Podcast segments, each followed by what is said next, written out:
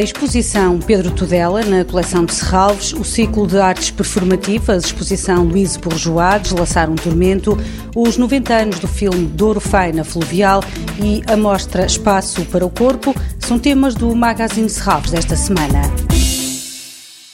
Pedro Tudela na Coleção de Serralves, uma exposição que apresenta um conjunto de obras que abrange quase 30 anos de trabalho. Pedro Tudela apresenta obras em diferentes disciplinas e áreas artísticas, como a pintura, a escultura, a performance, o som, o multimédia e também a cenografia e a música eletrónica experimental. Isabel Braga, comissária da exposição, explica que ao longo dos anos o som ganhou espaço na obra do artista. O Pedro Tudela passa a integrar o som nas suas obras, não só uh, de uma forma acústica, digamos assim, mas também de uma forma visual. É o caso de, desta escultura em que os elementos que a constituem são justamente eh, equipamentos que são utilizados para armazenar e para produzir som. É o caso de um, megafone e de fitas magnéticas e bobinos que constituem esta primeira hum, obra que se vê na exposição antes mesmo de entrar no espaço que ela ocupa nas salas do museu. Pedro Tudela, na coleção de Serralves, reúne um conjunto de nove trabalhos, obras do artista pertencentes à coleção de Serralves, para ver a partir de 16 de setembro e até 6 de março de 2022.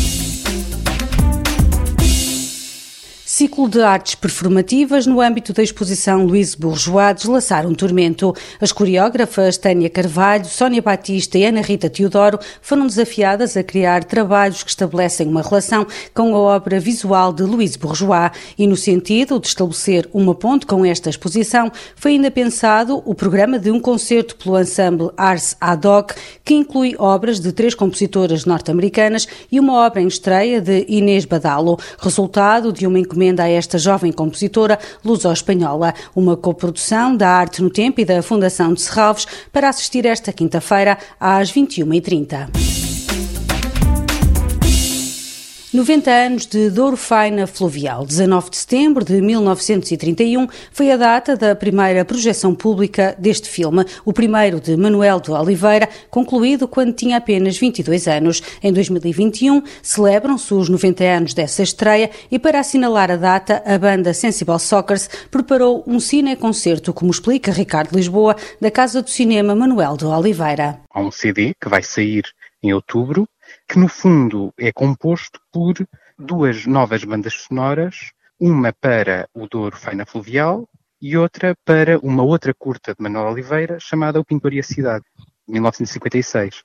E, portanto, estes dois fatores, a vontade dos Sensible Soccers fazerem este álbum e a efeméride do 19 de setembro juntam-se para um cineconcerto em que se vão exibir o Douro Faina Fluvial e o Pintor e a Cidade, com música ao vivo dos Sensible Soccers em estreia. O cineconcerto será apresentado no domingo, dia 19 de setembro, no auditório do Museu de Serralves, mas no sábado, dia 18, a Casa do Cinema vai exibir o filme que marcou o início da carreira de Manuel de Oliveira. Vamos exibir um filme chamado Berlim, Sinfonia de uma Cidade, que foi o filme que mais influenciou a estreia do Oliveira. Portanto, foi um filme que ele viu, quando tinha mais ou menos 19 anos, que é um poema visual sobre os ritmos da cidade de Berlim e que fez com que o jovem Oliveira decidisse vou fazer uma coisa semelhante, mas sobre o Porto e sobre a atividade portuária na Ribeira. Os 90 anos de Douro Faina Fluvial, durante o fim de semana, também pode assistir à versão original deste filme.